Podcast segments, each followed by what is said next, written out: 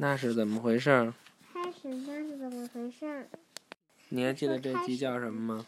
喂喂喂！嗯，当你对着大山，或者在高楼之间，或者在空旷的大厅里，高喊一声“喂”时，会发生什么？有回音。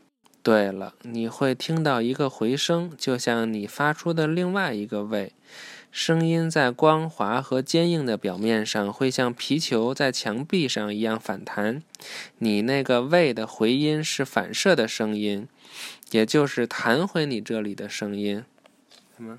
就是比如你在歌上唱哆来咪发嗦拉西，然后那个也会唱哆来咪发嗦拉西，或者反着唱。嗯。为什么你不是总能听到回音？这取决于声音在反弹前需要走多远。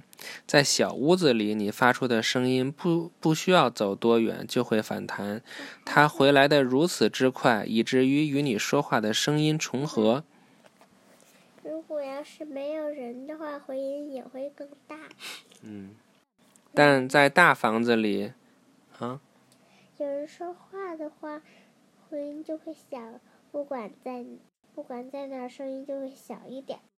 嗯，在大房子里，声音在反弹前要走一段路。当他回来时，你已经说完话了，所以你再次听到自己的声音。你可以一次又一次的听到这个声音。比如说，如果你在两栋高楼之间喊叫，声音在两堵墙之间弹来弹去，这时候。声音不止一次反弹回你所在的地方，你从每一个反弹的声音里听到“喂，喂，喂”。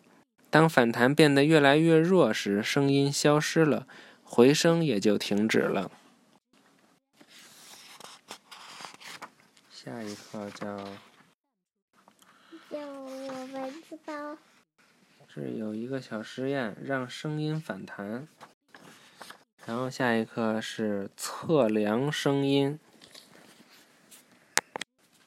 拜拜。拜拜。